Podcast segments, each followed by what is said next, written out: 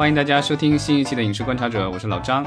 大家好，我是石溪。呃，欢迎大家在这个一个周五的上午哈，进到咱们的直播间。估计大家听到这个节目的时候，都应该是周末或者是下周了吧？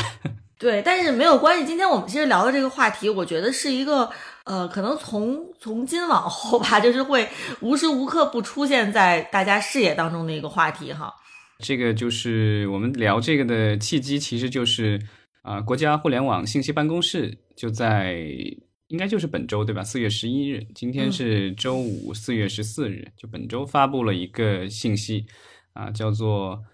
关于生成式人工智能服务管理办法》一个征求意见稿公开了。我觉得这一次我们聊这个有关部门哈出的这种管理办法，特别有意思的一点就在于说。之前我们的节目，其实，在各个领域都会，其实，呃，包括影视啊，包括这个，呃，娱乐呀、偶像啊、短视频啊等等等等吧，我们聊过很多次这个有关部门对某一个领域出的这样的这个管理办法，对吧？但是通常有的时候会，你会觉得说，之前聊这些管理管理办法，它可能跟产业的发展相比，它是相对有一些滞后的，就是可能某一个领域已经呃发展的如火如荼了啊，可能甚至出现一些问题之后，然后看到说这个有关部门。才进入到这个开始开始啊，就是关注这个领域，然后开始监管。但是这次我觉得特别有意思，就是其实我们说这个人人工智能的这个事情哈，其实真正才刚刚开始进入到大家的这个就是公众的视野当中吧。然后就是突然一下成为了一个爆火的一个事情。然后没有没过多久哈，我们就看到呃咱们有关部门出的这个管理办法，虽然只是一个征求意见稿，但是已经开始这个 快马加鞭的进行了。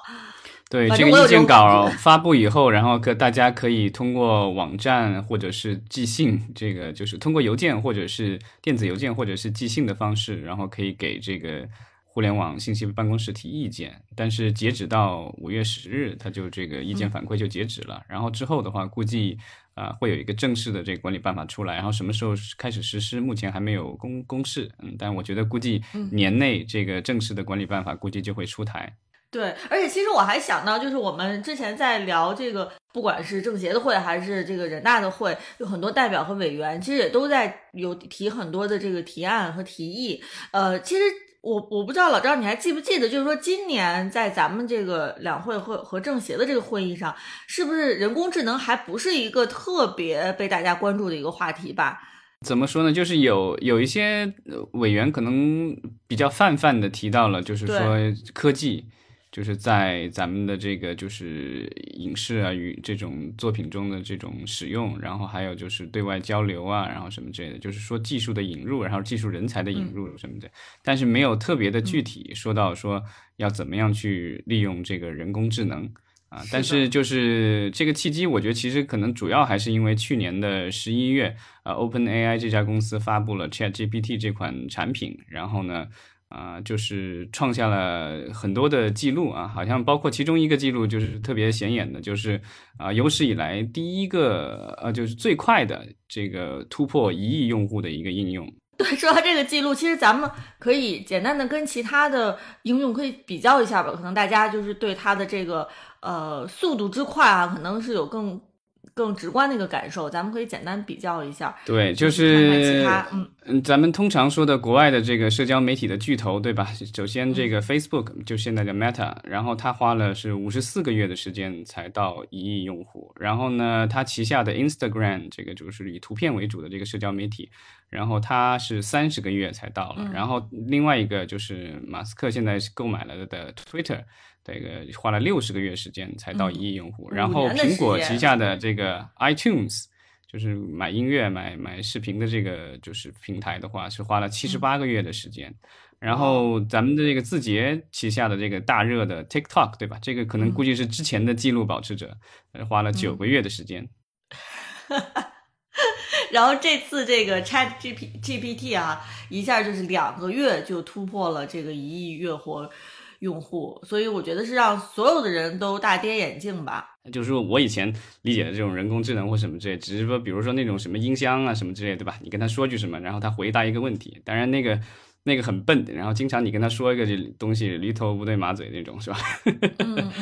啊，然后就是就让他播个歌什么的，就还还还凑合。然后你要让他处理一点复杂的事情，这个比较这种是好像就是啊，我之前看了一些这个所谓的这个教程什么之类的，也就是说这种是比较窄的这个人工智能。那现在的这种就是这种比较宽泛的人工智能，基本上你百问百答了，你跟他说什么他都能答，虽然不一定完全准确，但是呢他。都能够答，对吧？就跟那个他现在的这个样子，就跟那种小孩儿。如果大家跟小孩儿有这种对话，就知道，就是他即便一个事情不知道，他也能装作知道，然后跟你编出一套一套的。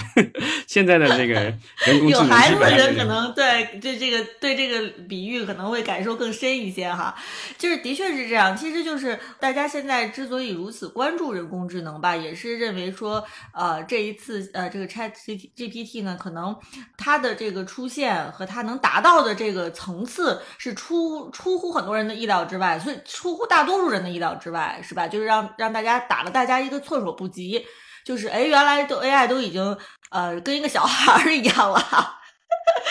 对对，所以就是我觉得可能各个领域、各个行业吧，之所以大家都这么疯狂的去讨论这个事情，也是因为是认为说这个技术在很多行业来说是有一个颠覆性的，就是生产力方面的一个颠覆。那其实对于我们这个影视行业来说，我觉得现在已经看到说，呃，大家会特别积极的去响应这个最新技术带来的这个正面也好、负面也好这些这这样的一个效果。嗯，前段时间这个就是咱们国家的这个有好几家影视公司的领导都出来发话，对吧？要鼓励大家在这个生产当中，对吧？大大力运用这个新技术，然后把人工智能充分应用，对吧？在这个就是待会儿咱们聊具体的是可以聊一下，但是就是说，呃，不论是在国内还是国外，大家对这种生成式的人工智能啊，都已经在想想方设法的看怎么上从它上面这个获取利益了。对，呃，所以其实我们今天主要聊就是，我觉得是两个结合两个方面吧。一方面就是像刚才呃你已经说过的，就是这个我们的国家的监管，对吧？然后另一方面就是呃咱们影视行业怎么去应对在国家高度监管下的人工智能发展。呃，因为我觉得其实对于影视行业来说，哈，这个。呃，监管是一个永恒的主题，对吧？就是我觉得它是一个被高度监管的这样的一个行业。那么现在呢，有了新技术的出现，那新技术有的时候其实往往代表的是。呃，一些市场新的洗牌呀，对吧？新的竞争竞争环境的出现呀，然后可能前期会有一些野野蛮生长的一些事情，但是就像我刚才也说的，就是这一次国家监管呢，其实是走在了前面了，可能是不是会让一些嗯早期的市场的这个野蛮生长、野蛮扩张或者恶性竞争得到有效的遏制呢？我觉得这个是我们之后会这个密切关注的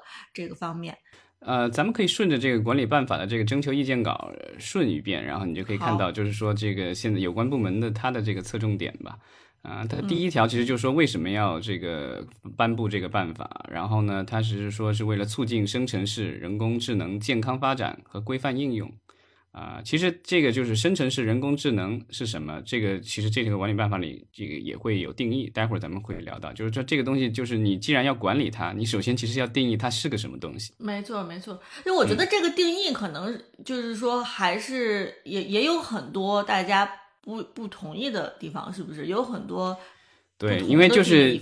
就是，我觉得一个新的工具、一个应用产生，然后大家今天可能知道怎么用它，然后可能也可能预测短期内可能会怎么用它，但长期你这东西具体它会用在什么途径、用在什么目的上面，其实你一时半会儿 你现在还预测不到。那这个它这个就是他说本办法所称的这个生成式人工智能，是指基于算法。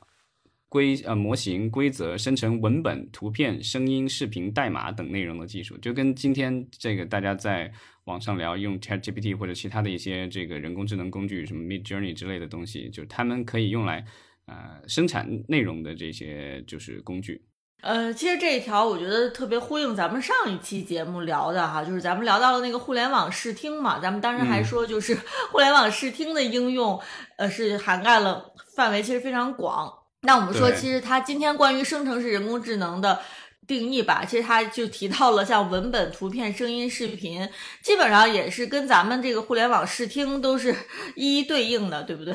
对，就是待会儿咱们聊具体的这个对影视行业的这个影响的话，就会聊到，就是说它其实这些。就是他提到的这些内容的话，其实，在咱们的这个就是影视行业的话，不管是互联网影视还是这个咱们传统的这个影视的话，其实方方面面都可以影响到。另外，我需要就是说的，就是我我其实我看这个，他说说面向境内公众这个提供服务的这个适用本办法嘛，这个我觉得这感觉就是。呃，我觉得境内公司很能理解，就是说，如果你是中国土生土长的这个公司，然后研发了这个产品，然后面对中国的公众使用，那适用这个本这个办法，这很正常。然后这个你可能从源头上研发这个东西的时候，就已经这得把中国的一些国情啊什么之类的都考虑在内。但是就是说，如果这个产品是国外的，比如说类似于 ChatGPT 这样的，那是在国外研发的。那它要进入中国市场的话，那可能就是我觉得就可能要像当年的，比如说安卓一样的，对吧？像那个谷歌做的那个安卓的操作系统，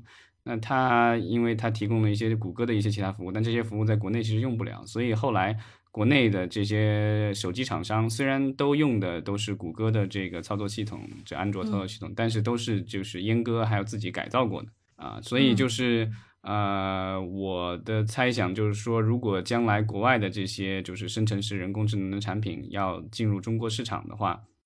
那他们可能需要就是要不你就。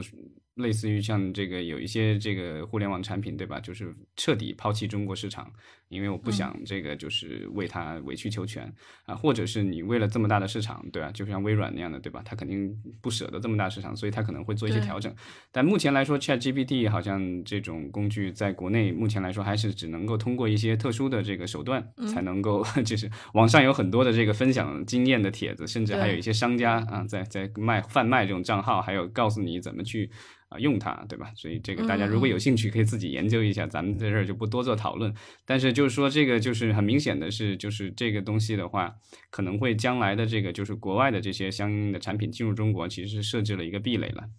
嗯，没错。虽然说在这个呃，我们初步看到的这个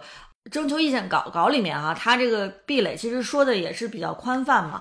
到个案上面啊，可能会出现很多具体的各种各样的问题，就是可能具体到某一个公司，它如何呃为这个我们的这个国内市场去做调整啊，做妥协，或者说跟我们国内的公司进行合作，那么我觉得这些都是可以，我们可以期待的。对吧？对，这个就是我觉得可能将来就是会有一些特供版的这种产品出生诞生没错，没错。这个就是咱们之前的很多软件啊，还有很多这种在线服务啊或什么这些，其实都是这样的，就是因为国家法律法规的一些限制，所以国外的公司如果要做的话，就是弄合资公司或者是提供特供版什么的，这些都有可能。嗯，然后呢，咱们再往下看。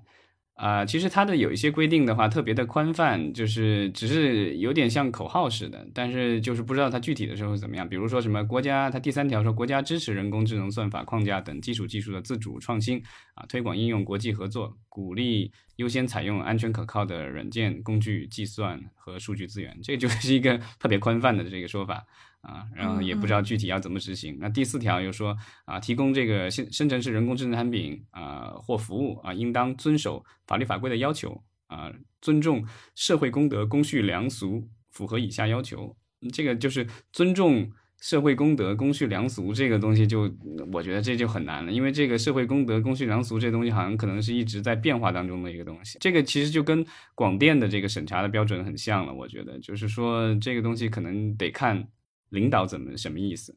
嗯，这这个就是其实我们之前在多次说到这个对于国家对于这个影视内容的监管的时候，其实也就是一直是有这个呃困惑嘛，就是说你如何用一个比较口号式的、比较这个 模糊的一个概念哈，去管到具体的这个呃事情。对，就其实其实它这里面用到了很多。这个就是我觉得就是这个属于就是你可能。不小心莫名其妙的就触碰了红线，然后受到处罚。但这个就是在咱目前的这个监管环境下，可能是你你要你要你想赚这个钱，那就必须得接受这样的监管。你看它的这个具体要求里面这个是有这个啊，利用这个生成式人工智能生成的内容，应当啊体现社会主义核心价值观。啊，不得含有颠覆国家政权、推翻什么社会主义制度、煽动分裂国家啊、破坏国家统一、宣传恐怖片，这个好像就跟广电的什么淫秽、暴力、淫秽信息什么，这个就跟那个电影审查的那个东西很像，对吧？嗯，对，所以我是其实觉得影视行业的咱们这些从业者，其实可能是很，呃，很容易就适应这个新的这个 AI 的审查哈，就是因为它其实基本上这个思路是一致的，包括其实它，我觉得不一定是适应吧，只是说这个容易接受一些，因为这个就是已经习惯了。啊，然后另外这个歧视的这个事情，这个其实在国外其实也有类似的这个问题，就是说，因为这个算法的话，它的训练的话，它是有来源的材料嘛，那那如果本身材料里包含了一些歧视性的这个东西的话，所以它最后做出来的这个结果，它有可能就会这个有带有歧视性。我看过一个例子，就是说啊，在美国，它有那种就是人工智能来判别一个人是否可以给他这个贷款，然后贷款利率多少。然后他就是已经有大量的这个原始数据处理过，那他其实就算出来结果就是，比如这个人，呃，他的这个性别，还有他的年龄，还有他的这个，尤其是比如说种族，对他能不能还贷有特别大的影响。他认为这个，比如说他就歧视黑人，就认为黑人他就不容易还贷，容易出事儿，所以他就不不就是给他批贷款的这个条件就很苛刻。啊，就不不给他批，或者是这个利率特别高或什么之类的，那他这个算法本身的这个训练上，它有缺陷，它就已经 带自带这种歧视了。所以你得你得想办法去这个去怎么去啊？现在这种就是在国外滚的那种叫什么人工智能道德这个规范什么之类的，也有这样类似的东西。那咱们国家这一次的话，也是把它嗯放在明面上来说了，但是具体这个东西，比如说。你怎么去甄别这个发现歧视，然后怎么去修改这个东西？反正现在来说，我觉得可能一时半会儿啊，没有那么快 有办法可以完全去杜绝，只能够是慢慢的去修正吧。呃，其实我觉得归根结底吧，它就是一个你的监管，就是它的这个在技术方面，其实要能够跟我们商业用途的这些呃呃技术是能够匹敌上的，你才可以去监管嘛。我我觉得其实刚才我你提的一个问题就是说，到底我们这个监管所用的这个技术手段，是不是真的能管得了这个这个这个商业商业用途的这个这些技术哈？这这个好像我觉得就是回到我们一开始说的那个关于小孩的那个比喻，你如果说把人工智能当成一个小孩的话，那其实你监管这个小孩的可能是家长或者是成人，对吧？但是现在关键就是说，你成人或者是家长也好，你。对这个技术的理解和你对这个小孩他成长的这个逻辑，你是不是已经是优于这个小孩本身了？你有一种可能就是这个小孩自身他的成长逻辑其实他非常强大，虽然他现在只是一个小孩，但他本身他背后的这个呃成长逻辑太强大了。然后你可能监管这个小孩的家长你是没有办法理解的，然后你可能自身的这个能力是达不到的，那你怎么去管一个小孩呢？我我觉得用这个比喻是不是会更形象一些？嗯，这个就是说，之前我看到有一些这个就是人提的观点，就是说将来要要要治人工智能，就必须用人工智能来对付人工智能。对，这这就好像就是说，我们之前在说这个影视行业的监管的时候啊，我觉得影视行业它其实相对来说用。用就我们刚才说的这个管人工智能方式，之前其实都在管管这个影视娱乐内容嘛。其实我觉得是还是可以管得了的，因为我觉得影视这个内容它毕竟就是由人去创作，它其实是对这个呃监管的内容是有人的这个理解的，是吧？包括你说的这个社会公德、公序良俗啊，我觉得我们影视行业从业者是愿意去怎么讲，有一些自我审查。然后愿意去这个呃配合这个国家监管的是吧？就是我们其实现在看到的大多数的这些内容，也都是很多平台也好，或者创作者也好，就是自己给自己进行了自我审审查，或者说不好听点，可能就是自我阉割，当然是为了配合这个监管，然后最后生成的内容。但是我觉得到现在 AI 可能面临的问题就是说。因为它是生成式 AI，像我们说的这个现在这个流行的词儿就是叫这个 deep learning 嘛，是吧？但是你你并不知道这个 AI 自己学学学，它是不是愿意再接着去配合这个监管的这些条款哈？它会不会学学学自己就失控了，是吧？那么它失控之后，到底是谁为这个 AI 来负责呢？可能这些就都是。呃，更复杂。这个这个其实这个管理办法里有说了，就是这种内容出了事儿的话，其实是由这个就是软件或者服务的这种提供商来这个或者个人来来担这个责任。所以这个其实你看它这个就是要符合的这些要求里面第四条，这一条其实是目前人工智能生成式人工智能很难完成的一个，就是说利用生成式人工智能生成的内容应当真实准确，采取措施防止生成虚假信息。但现在的话，其实我们可以看到，不管是特别强大的什么 GPT 四啊，还有是其他的一些人工智能啊，他们都有这个所谓的真实准确的这个这个怎么说？它有个度吧，它没有百分之百，它做不到百分之百。然后呢，就难免会有，只是说，比如说我是百分之九十九的时候正确，还是说我是百分之七十的时候正确，对吧？这个东西你差个几十个点，感觉差的不是很多，但其实你要是用的人多的话，其实这个就差的很很大了。而且就是像之前咱们提到这个谷歌发布它的这个就自己的这个呃生成式人工智能这个工具叫什么 Bard，然后它其实就是啊发布了以后，然后股价大跌，其实就是因为它发布的这个内容的时候，让他问了他一个问题，然后他回答，结果里面含有了这个虚假信息，就是他自己编编出来的 不准确的信息。是的。然后所以这个就是你想，谷歌花了那么多钱做出这个东西来，它依然是有问题。然后包括 GPT 四。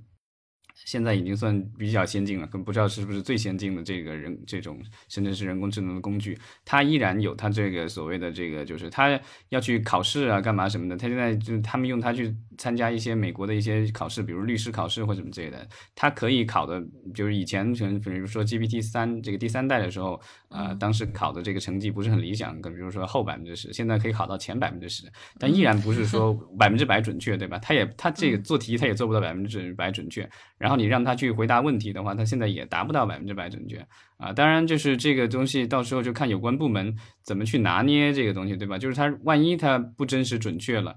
嗯，那没有造成伤害可能还好。那万一造成了伤害呢？呃，你怎么去就是去让他补救？你是罚的罚的这个力度是什么样的，对吧？是一下子把他就打死，还是说？啊，你你稍微稍微稍微这个惩罚一下，然后但是还可以给他一点空间去让他整改，反正这个后面有一些相应的规定，但就看到时候正式的办法出来是怎么样。然后另外的话，这个监管的时候，它的这个力度是什么样的？我觉得说到这点哈，我们呃其实就可以来说一个，我觉得这个有一条是让我觉得还呃挺有意思的，就是他其实已经说了要求进行算法备案。和变更注销备案手续啊，就一说备案，我觉得咱们通常都是说这个对于影视内容的这个备案哈，咱们这个在这个行业里面，好像这个备案这个词儿就是日常当中经常会听到的词儿了。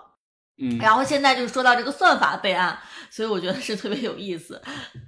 对，因为其实就是对于。信息产业来说，这个就是嗯，怎么说呢？就是这种算法现在其实是已经是几乎就是什么第一生产力了之类的东西，所以它是一个怎么说呢？就是算是这种。呃，很多这种企业的命脉吧，然后它现在它需要就是国家要管理它，所以就是需要让它备案、变更啊、注销这什么的，就跟咱们的视频网站一样，对吧？需要这个备案，然后这个就是，所以到它的牌照就是审查特别严格，现在已经几乎没有新的牌照出来了，所以这个东西就是会继续有提高门槛。然后这个对于国外的这个企业进入的话，可能就门槛更高了。所以将来他如果要求，比如说我备案单位，我要求必须是境内企业，那你可能就只能够跟人家做合资，或者是授权一个产品，让让其他公司帮你在国内提供服务，对吧？呃，这个我觉得可能有有利于某一些大的企业，因为他们有资源去跟国家去耗这个东西，对吧？但是有些小公司，他如果比如说我这技术做出来了，然后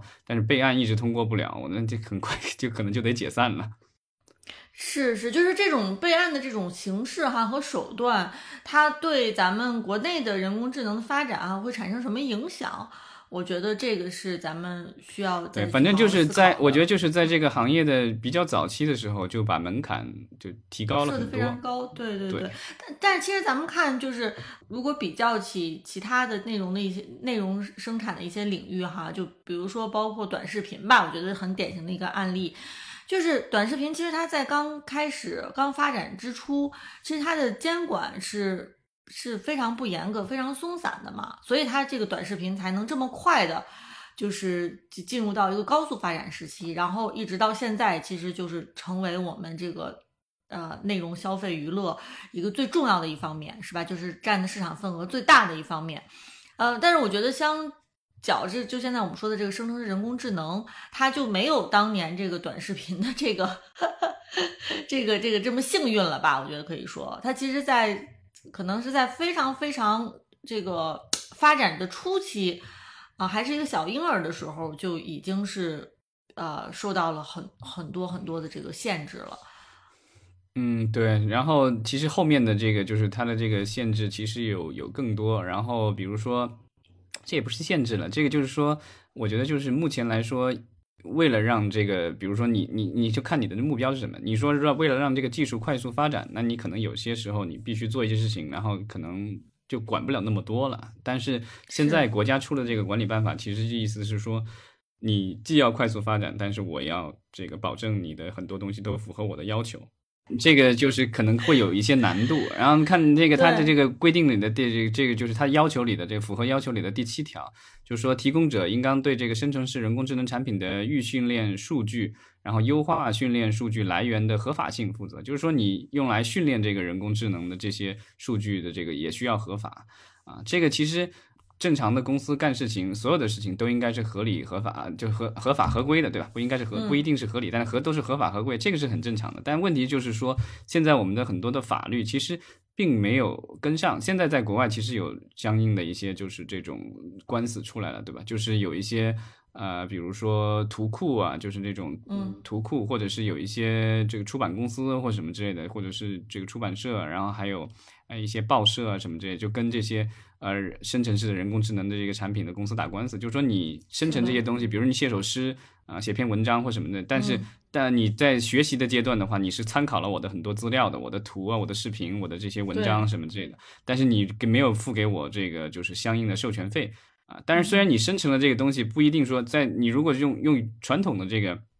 怎么说那个。就法律去判断这东西是不是抄袭，其实还需要打官司，你还你还要确定下来。因为现在就是说有很多人都关注这样的官司，因为其实比较有代表性，对吧？因为在版权里面，咱们不是有这个所谓的这个 fair use，叫这个合理使用，对吧？就是比如说我用于科研啊，用于这个教学什么之类的，我其实可以用的。然后。这个不不一定说一定要去拿到授权或者支付授权费，但是这个东西，但你又用这个东西基础上，你又产生了新的东西，然后跟我原来东西可能还是一个竞争关系，那这个就是原来的这些内容的这些，就是所谓的他们的这个数据来源的这个内容，他们的这些所有者肯定就不满意了，因为你侵犯了我的权益，对吧？你用这个生成式的人工智能产品。做了一幅图，然后本来这个人原来是个作者，或者是就是一个图库，他人家来他这儿买一幅新图，或者是雇佣他做一幅图是要给他钱的。但现在的话，就是我现在人工智能产品，我又付个月租什么之类的，一个月什么几十美元什么之类的，然后我迅速就让他给我做出一张风格类似，对吧？技法什么的也都没问题的一个图，我省了很多钱了。那那这些原来的那些人的生计就会有问题了，那他肯定就是要。来找你麻烦了。那现在就是要求这个数据和合法，这个怎么说呢？就是现在 大家都在讨论什么是合法，所以，嗯，这个我觉得可能在将来的一段时间内，可能对这方面的这种诉讼，国内外可能都会比较多。然后，可能要经过一段时间的这个较量，包括我们的立法，包括我们这个行业的这个自我规范什么之类的各种，就是方方面面的这个怎么说竞争。嗯，这个之后，然后才有可能说有一个相对平衡的一个局面吧，然后大家能够比较方便的去界定什么是东西合法，什么东西不合法。但现在来说，我觉得就有点早。当然，他这么说肯定是没有问题的，但是在实际的这个就是实施的过程当中的话，我觉得有难度。嗯，怎么听起来好像这个 AI 对于 这个法律本身哈都有一些这个颠覆性的这个影响？对，就是因为没有，就是你 你想啊，就是如果我看了一百篇文章，然后我根据这些文章的风格，然后什么的特点，我自己写了一篇文章，但是只要我跟人家不抄袭，对吧？我我写出来这个东西，我模仿，这个其实它它还是可以拥有版权的，这是没有问题的。但是呢。呃，我如果是用算法去看了这一百篇文章，然后用过算法，然后就做出来这个东西，但这这个作者可能就不高兴了。那这这个 这这个就是是人干的还是机器干的？这个这有现在是要区别对待了的感觉。就就其实咱们之前在说那个短视频的时候，就一直在 就是在说这个短视频二次创作，其实就是就是在说这个二创和原初这些创作之间的这个法律关系、法律纠纷等等哈。那对，因为因为因为如果是人去抄袭或什么这模仿这些东西借鉴的话，因为你的这个人一某一个人的这个你的这个经历，你的这个东西是有限的。那我看到那个就专家分享，就说比如说人一辈子你能接触到的文字可能也就十亿个。对吧？但是你想，这个这电脑啊，什么这些这些这个人工智能这些东西，它可能一天可能就多少亿个这个字，它都已经消化掉了，所以它可以 它可以处理的这个东西是海量的，它可以不这个叫什么博取众长是吧？这这个就是博取众家之长。对啊，所以这个东西就你你这个就是它的这个量级是很恐怖的，然后呢，就用海量的数据然后来做这东西。呃，现在好像说，就之前是有人做过，我看这个网上有一些分享，就说，呃，有人做了一些就是工具来判断一个内容是否是人工智能的这个工具产生生产出来的。但是就是因为人工智能这些工具都在升级，所以这个就是辨别的这个工具如果不及时升级的话，其实很容易就辨别不出来这东西到底是不是人工智能这个产出来的东西了。是的，所以其实如果像你这么一说的话，这个办法里面其实他提到的其他很多方面哈，比如包括说这个要求这个用户提供真实身份信息啊，然后防防范用户过度依赖或沉迷这些东西，其实它都有可能会受到这个 AI 的反制，是不是？就是对于真实的这个认定，呃，就是怎么去认定哈，然后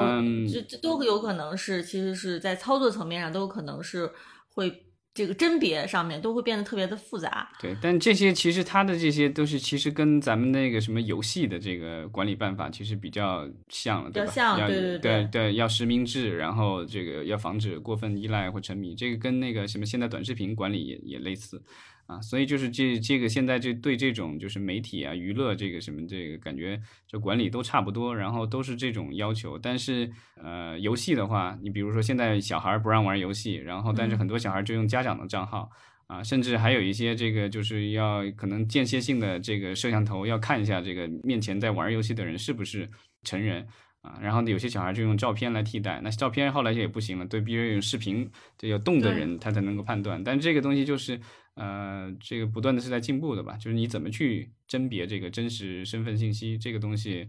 你要所谓的判别真实身份，通过脸来判断的话，那也许将来的这个小孩就能够通过这个人工智能生成一个脸。对，就其实我就想说，就是之前就是所有我们的这些呃规定也好哈，这种监管，它其实管的对象是人嘛。那现在就是说，呃，就是。这次这个它仍旧是，其实它监管的对象仍旧是人，因为人是创造人工智能的，是吧？就是是这个这是这个逻辑去理解，就是我觉得这个监管背后的逻辑是说，我不管你人工智能怎样，但是我先把你做人工智能的这些人先管管起来，就是我不管你的孩子是怎样，我先把你的家长给管起来。但是我觉得就是这个逻辑的问题就在于，就是说人工智能生成是人工智能的。这个背后的创作者，他们自己是不是真的有能力能管得了自己的人工智能呢？这个是一个问题。就其实，其实之前我们在讨论呃有关部门对于各个领域影视娱乐行业各个领域的监管的时候，我们其实也多多少少也会有这样的一些呃疑惑，就是说这个监管到底最后它的有效性是不是足够强或者足够高？但是可能之前的讨论都没有说像这次对于人工智能一样。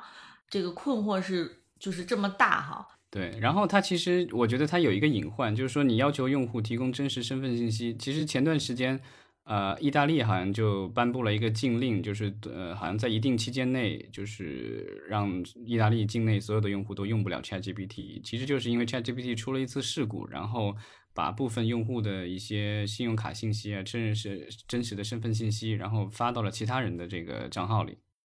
好像影响了它百分之几点几的这个用户吧，然后虽然不是所有用户都被影响到了，但是它确实是发生了这种泄露的事件，而且是比较大规模吧，啊，所以但这个意大利政府就对这 ChatGPT 的这个公司啊进行了一些处罚，然后让它限期它整改，如果整改不了的话，要罚款几千万欧元，或者是百分之四的什么营业额什么，这好像是当地的这个法律的规定，欧盟的这个就是这种呃信息安就是个人隐私的这种保护法的这种规定吧。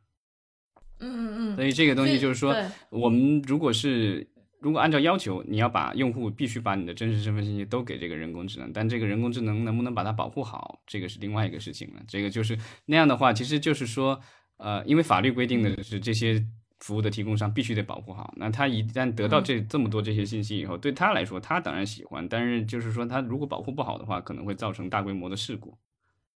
嗯，没错。那你觉得，其实，在它的这个规定里面，还有？哪些信息是特别重要的？我们值得我们注意的。对，这个就是咱们国家也有给了一个这个整改的这个就是规定，就是说你如果在运行过程当中，它这个现在它它这个就是讨论稿里的，这个征求意见稿里的，但不知道最终是不是这么实施。他说，就如果是发现了这个用户举报的这种不符合本办法要求的生成内容，然后除采取内容过滤等措施外，应该在三月内通过模型优化训练等方式防止再次生成。对对对，就是他对于整改其实也也已经就是考虑到整改这方面的事情了，是吧？对，嗯。但是就是这种模型优化训练，反正按照我的理解是非常贵的一个事情，就是好像说这个什么 ChatGPT 之类的这种训练一次几百万上千万美元。嗯，那就是说这个整改的成本是非常之高的，是不是？呃，不知道这个，而且这个我不知道这个将来这个具体实施的时候，它它就是。你因为这个内容，你说你每天可能都偶尔会有一些内容这样的产生，你不可能永远都在这个，就是你这东西肯定是积累一段时间以后再去改吧，不可能有一个你立刻改，有一个立刻改。我不知道这个东西就技术上面这个我不懂啊，就是说这个东西能不能这么频繁的去去一直改？嗯嗯嗯，包括就是说这个他有提到了一条，我觉得也其实跟这个整改是不是也相关哈？是说这个提供者应该就是说进行对内容进行标识，这个对内容进行标识是意思是说是方便之后如果出问题整改吗？不是，这个其实是我觉得这个国外现在也有人在提这个事情，就是说这个它避免是所谓的虚假信息、假新闻，因为你现在可以生成图片、视频，对吧？前段时间不是有这个有人生成了就是这个。特朗普，然后在纽约被捕啊，什么之类的这种视频，这个就是照片，然后还有各种各样的这种。之前不有那个叫 deep fake 的那种视频嘛，对吧？就是把那个人脸换掉，对吧？换脸的那种视频，然后所以做出来很多东西，就是看起来像是这个很真的一个东西，但其实都是通过人工智能加工出来的。但是普通的一般的这个受众的话，他辨别不了，那可能就以为这个就是一个真的新闻，然后是真实发生的事情，那可能就对现实生活会产生啊，你有大有小的影响了，对吧？这个就是有有些东西真的是会，比如引发了社会恐慌。啊，或者是一些游行抗议，或者什么其他的东西，对吧？你都说不清楚，因为其实我们知道之前的很多的这种图片和视频都闹出过大事儿来，对吧？包括这个就是，呃，像那个法国的那个杂志叫什么来着？那个讽刺的那种漫画杂志，就出就只是出了一个漫画，对吧？然后结果就有有有枪手上门，得杀了那么多人，对吧？所以这个东西就是对社会比较有影响。这些，因为以前都说什么无图无真相，现在我觉得就是有图也未必是真相了。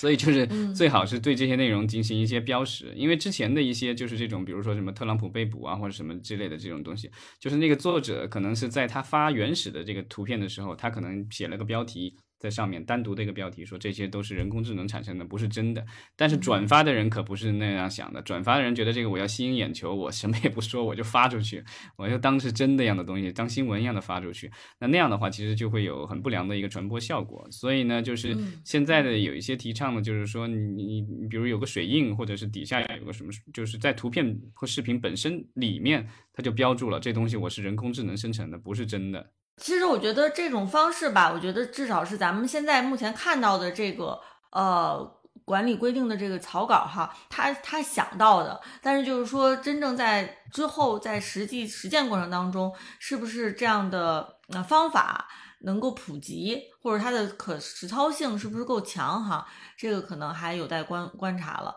呃，是不是就是说呃有没有可能会出现一种情况，就是说它会是硬性的规定？就是以所有我们这个境内产生呃生成的人工智能内容，都硬性要求必须是内容进行标识，以及如何标识。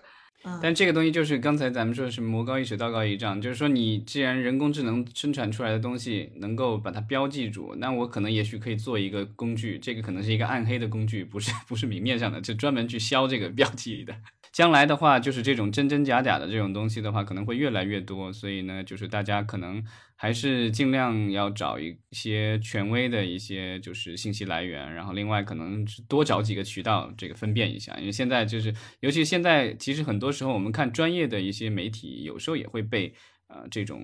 就是假的这种视频和图片给给给骗到。对，就是其实关键在于说，你的人工智能如果是是说是为了就是标记它，然后让大家能够更好的区分真假，但是你剩下的非人工智能、人类生成的这些内容，那其实。你你也很难辨别真假嘛，就是最终其实我们能能能做到的，只是就是通过这个内容标识标记，你可能只是说这个 A 是人工智能，B 是人类生成的，是吧？那么但是你并不能由此就得出结论，就是哎，人工智能生成的就是虚假的，人类生成的就是真实的。其实你我们只能这个内容标识只能解决一部分的问题，但是并不能解决之后的到底对于内容真假的这个辨识。所以我觉得，而且包括，其实我觉得，如果涉及到咱们内容行业哈，我觉得有一个大家可以思考的是，呃，内容的产出本身娱乐性的内容，它基本上就是创造的东西，呃，要占大多数嘛。老话说的就是演戏，演戏，对，虚构，对。那其实虚构其实本身就不是这个真实的嘛，是吧？所以就是说，这个我们内容行业其实如果涉及到关于真实性的讨论，然后再去考虑 AI，我觉得这个其实可能是。大家需要去好好思考的一个点，就是虚构和 AI 之间的这个关系问题。嗯，咱们最后其实可以聊一下，就是目前来说，就是这个我我目前观察到的，就是说人工智能这种生成式的工具的话，在咱们的这个影视行业这个方方面面，可以可以起到目前来说能够起到哪些作用吧？没错，就是帮助影视行业能够更好的虚构作品，是吧？对啊，就是最最普遍的，就是前段时间就各种人这个用 ChatGPT 类似的这种工具去这个这个写剧本，对吧？然后写诗、写文章，然后写写，甚至好多学生，甚至在国外现在很多学生用它来写报告，对吧？然后写这论文。啊，这个东西就是呃，在学术界啊，在这个商业界，对吧？然后在我们的这个就是影视的制作行业的话，其实都都应用到了。然后现在我看它有这个剧本的话，它可以写剧本，对吧？然后另外我看还有人用它去做评估剧本，因为就是他其实学习了一些就是评判的标准，其实就很简单，比如说救猫咪啊之类的这种书里面给的这种模式，对吧？他就是套这个公式。然后他就说你这个剧本里可能缺什么，嗯，没有什么，然后哪方面可以改进什么？因为这个理论上来说，这些这个人工智能的这个工具的话，已经看看过很多剧本，所以他们知道这个别人剧本是怎么写的，然后会给你一些这个评估，然后修改意见。所以我觉得，其实如果涉及到这个剧本的创作，哈，就是除非是咱们说编剧的水平是就是已经高到人工智能达不到的了，那么这样的编剧，我觉得是会。特别这个吃香的，对，有原创性的这种编剧，可能就是还还是能继续这个能找到工作，但那种特别水的编剧，对对对，枪手编剧，就可能得就有点危险了。然后就是，而且现在就是我看那个，比如说谷歌的旗下的那个 Deep Mind 也是一个人工智能的公司，然后它就出了一个工具啊，叫 Dramatron。然后我去它的网站上看了一下，它好像就是一个就是一个剧本写作的一个工具，然后。它算是协助你吧，他其实就是就是说这个协助这个编剧去写这个文字啊，然后嗯，他会给你一些想法，然后会给你就是帮你写一些东西，然后你可以在那基础上去改或什么之类的。就现现在的话，就是人工智能能够做到的，就是说它能生产出一个，比如说你说它明天就能生产出一个明年能拿奥斯卡奖的这个剧本，我觉得可能这一会儿一时半会儿还办不到。但是你要说它中规中矩生成一个东西，然后你在它的基础上去做一些修改提高。啊，可以用得上。现在其实已经有了。我之前啊看这个，就是有一些这个，就是有公司就是真的是用人工智能写出来的剧本，自己再改一改，然后就拍了。一旦有公司开始这样做，哈，就会有越来越多的人是愿意尝试的。对，啊，然后另外的话就是，比如说前期筹备的时候，以前咱们可能就是比如说去找投资或者是什么筹备的时候，都要画一些概念图啊，画一些故事板啊这些东西，对吧？就是有一个前期的早期的一个图像的一个概念，但是现原来都得雇人去画这个东西。不便宜，对吧？画个概念图，这个还挺贵的，这个这个几千上万什么都有可能。那现在的话，就是你把这些文字就相应要求输入到一些工具里，然后立马它就给你生成一幅高质量的这个高清图，这个就是很快了。然后虽然可能不一定完全能够符合你的要求，但是你可以啊，再有技美术人员再去改一改，就是进度会很快，然后那个就是钱也能省不少。啊，所以现在这个就是很多人在用，然后包括就是这个咱们之前比如说电影会做 preview 对吧？这个预览动画，然后这个就是以前做这种都挺贵的，一般大片才用得上。那现在的话，其实比如说我就是一个普通的这个小导演，刚出刚出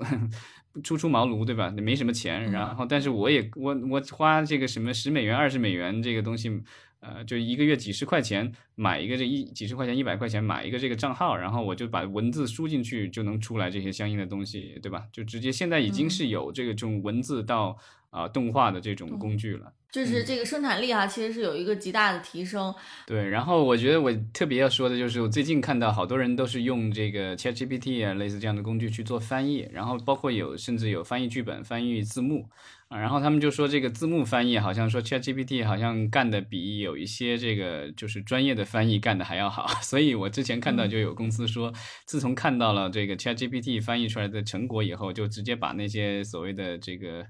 呃翻译都给开掉了，已经造成了很多人失业了哈。也不是说完全失业吧，就是说他公司内部可能还有人稍微把把关，但是就是说他们说这个就是类似于比如说。呃，五毛钱一个字，一一块钱一个字这种翻译的话，他就是没必要请了，就外聘的这种，就是我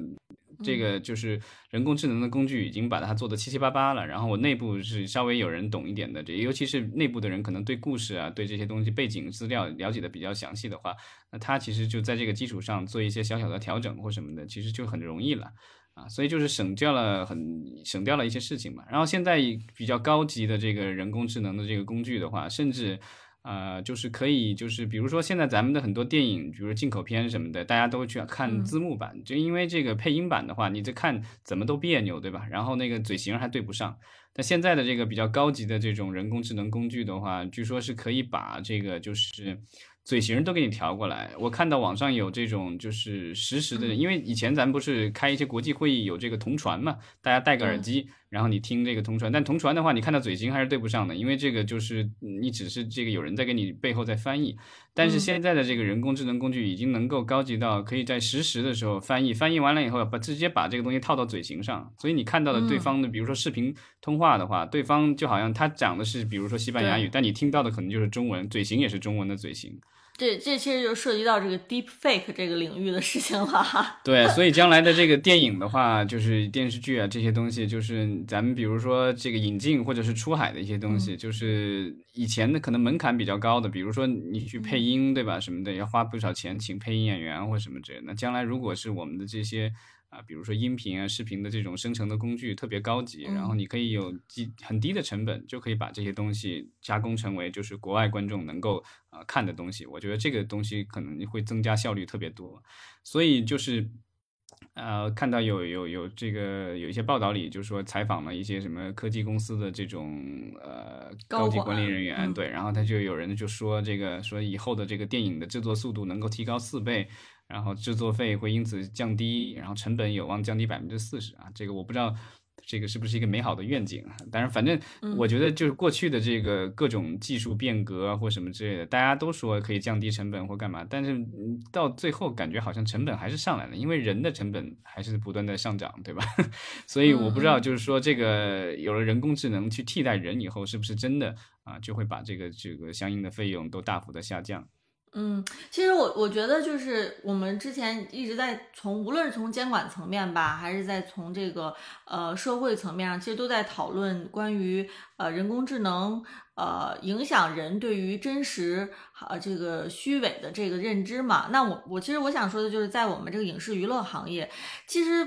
本身这个虚构的东西带给大家的这个娱乐娱娱乐感哈，其实就是就是会更强的。那大多数内容生产出来的，其实也都无非都是虚构的。那么人工智能其实是帮助我们这个影视行业的从业者去更好的去虚构哈，甚至就是说可能是这个虚构的效率更高哈。那么我觉得这个的确可能从一方面来讲是能够让大家非常非常焦虑、非常非常担心的。就是这个从业人员就感觉到说，可能我们自己的这个去产出创意的这个这个虚构能力在哪里哈？那另外一方面，我觉得就是我们也也许就是说，对于我们这些呃创意行业从业人员来说，也是一个好的事情。就是说，到底你的创意能不能拼得过人工智能？是不是只有这些最好的创意、最原创的东西啊才能保留下来？其他的东西其实都可能是就是。中庸的东西、平庸的东西，啊，就是被人工智能所替代了。这从某一种方面来说，可能也是一个好的消息。嗯，这个不管好还是坏吧，但是目前来说，有一些这个行业内的这些人士已经警觉起来了。那你看那个美国的编剧工会，就是 WGA，其实就已经就是出了一些相关的一些就是规定。其实就是希望这个不让这个人工智能这种工具的话影响到编剧的饭碗，或者是他们的这个收入，对吧？啊，所以他现在提他们提议的就是说，这个你就是比如说制片公司，你可以有可以用人工智能的工具，你但它就只能是个工具，你必须还要有编剧。然后呢，这个人工智能也不能还有它人工智能背后的这个工具不能够有署名。然后也不能够去分这个，就是后期的这个分红啊，或什么这些东西，就是他的这个什么剩余收入啊，什么之类的这些东西，传统的这个编剧该拿的都应该他拿，然后署名也是该怎么给编剧署就给怎么署，然后就是说他既有的利益不能够受到损害。那你如果是用这个就是人工智能来做辅助，OK 没有问题，我就把它当成是工具，跟以前的那个剧本写作的这软件是类似的，他是想用这种态度去处理。啊，当然我也看到有其他的一些评论，就说这个就是他们还是太天真了，对吧？就是如果哪一天人工智能真的是太厉害了的话，那其实都用不着编剧了，那就是我不要人，我我就不用人，对吧？我你怕影响到人的利益，那我就不要人，那你也不涉及到数，我完全不用你，你的这个你的付出是零，那我给你也不用给你署名，也不用给你一一毛钱。嗯嗯嗯，对，其实就是所以这个这个。所以我不知道，就将来看这个，就是美国工，这个就是这个他们的这种编剧工会，跟到时候什么制片人协会啊，这些这个 A M A M T P T 吧，什么之类的，就是他们的行业协会，到时候怎么去谈？因为他每三年不都有谈这种这种这种合作的协议嘛。嗯。然后到最后，也许我觉得可能最理想的状态就是说，将来可能就规定。不管是什么样的影视作品，对吧？就就好莱坞范畴内了，就他们这个体系内的话，那就是说，必须要有这个就是人的编剧在，不管你用不用他。你可以选择不用他，但是必须要有一个人，是吧？你必须要给他发工资。但就是工工会工会其实就是保护他的成员的利益嘛。我觉得就是我以前在节目里提过的一个 特别有意思的例子，就是说美国的这个工会怎么保保证他的这个会员的这个利益。比如说这个以前的美国的这种火车。火车的这种铁路工人的这种工会，那据说这个就是以前的这个铁路的话，就是上面跑的这个火车啊，都是这种蒸汽式火车，然后所以呢，它有一个开火车的这个司机，对吧？另外的话，还需要有一个人铲煤，因为你得烧那个水嘛，对吧？所以有一个铲煤的，有一个司机，这两个人的配置，这当年的这个就是这工会就是跟这个雇主就这么谈好了。后来那个火车升级了，升级了以后不需要这个铲煤的这个人了。但是呢，按照原来的规定，这公司还必须雇一个这个人，所以就是就 就是在好像据说在很长一段时间内，美国的火车上就有一个人在开火车，另外一个人在闲着，但是他是属于这个就是公司为了符合工会规定，所以我不知道将来这个有会不会有一些编剧啊，可能不会很贵，但是这些编剧可能就是属于这个像吉祥物一样的存在，就是我必须存在这个 这个这个项目里。是吧？就就我觉得，就是你说的这个美国编剧工会，他们现在面临的这个这个监管的问题啊，其实可以对应咱们节目开始在聊的这个，就是国家互联网信息办公室有关部门出的这个管理人工智能的这个办法。其实你管理人工智能，其实无非就是管人嘛，对吧？就它背后的逻辑还是说去管人，呃，还是认为是人是可以控制人工智能的。包括美国工会，他们其实说的也是说，就是我有人在哈，那么我给人更多的利益，人的这个因素足够大。获利足够多，那么自然人就会去这个呃控制人工智能的发展，是吧？那么我觉得这个逻辑可能就是是目前我们所有监管可能认可的逻辑，无论是你是从给人更多利益，还是说去呃。呃，就像我们的这个管理办法，其实是说你谁创造了人工智能，那么谁出问题了就惩罚这个人。但是我觉得，但是我觉得这个就是就是有人也提到了担忧，就说也许将来这种人工智能的这个工具出了事儿以后，坐牢的是这工程师。是的，是的，就是我觉得就是说，大家可能目前所有的监管就就是这个逻辑其实是一样的。对吧？但是就是说，可能未来有没有可能，其实你发现说，无论是你给人更多的利益，还是你惩罚惩罚这个出了事情的人啊，那么你可能都没有办法解决 人工智能他们所这个捅的娄子，是吧？那我觉得这个问题就大了。这终极一招就是拔插头，是吧？这个这个这个问题就严重了，是吧？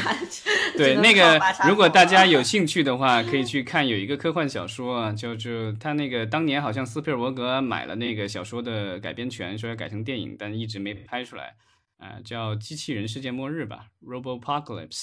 然后他那个里面其实就讲的是说，这个就是有一个大电脑，这个就是控制了全世界的所有的机器人，然后跟人类开战，然后把人类打的这个就是节节败退。然后呢，就是很惨。然后最后人类组织成一支大军，然后前往应该是北极吧。然后那个大型的电脑就藏在这个北极的什么冰川底下，因为那个比较冷却，比较方便嘛。然后所以人类的最终的目标就是进攻那个地方，然后进去把它的把它给砸烂，把插头给拔了是吧？给它断电。对 对，所以我在想说很有趣，就是我们这个互联网信息办公室哈，它在出这个管理办法的同时。呃，也许可能他需要真正去努力加油做的，就是就是去研发这个能够对付商用这个 AI 的这个智能人工智能，对吧？就是怎么样去呃用自己的技术手段目前来说，我觉得啊，用更多的资源，然后去做更更好的人工智能，然后能够去反制我们这个市场上商用的人工智能。当然，这个可能这个想法可能是。呃，操作起来比较难。如果按照这个影视作品里，就是给大家带来的这种感受的话，就是人工智能肯定是一个大恶不赦的、十恶不赦的一个东西，是吧？那个叫叫就是基本上那个像那个什么终结者啊，各种电影里的就是世界末日都是被人工智能、机器人什么之类的这种带来的，所以就是呃，大家肯定是不想要那一天的到来啊。所以就是我们的这个管理办法，当然还没有想的那么远了。但是也许将来这个就是人工智能对给人或者社会真的带来了真正的危险的时候，我觉得可能大家还会要相应调整一下这个管理办法。像国外的话，现在有一些像包括这个伊朗马斯克、马斯克，还有一些其他的一些就是。很早就关注人工智能领域，并且进行了大量投资的这些人啊和专家，其实都嗯最近好像就发了一个声明，说希望大家停止这个这种 GPT 五这样类型的这种啊人工智能的这个工具的开发五六个月什么的，就暂停一下，然后让大家想好这玩意儿该怎么去做，可能对人类的这个就是未来不会造成毁灭性的影响。那咱们就拭目以待吧，拭目以待。然后这个影视行业，我觉得就是。呃，也应我觉得应该也是，就是应该这这几年应该会发生比较大的一个转变吧。然后咱们可以这个都继续观察。嗯，没错，真是这个最好的时代也是最坏的时代，是吧？对，但是这个世界和平，麻烦这个人工智能先想想。好的，那咱们今天就聊到这儿，感谢大家。嗯，好，谢谢大家，再见，周末愉快。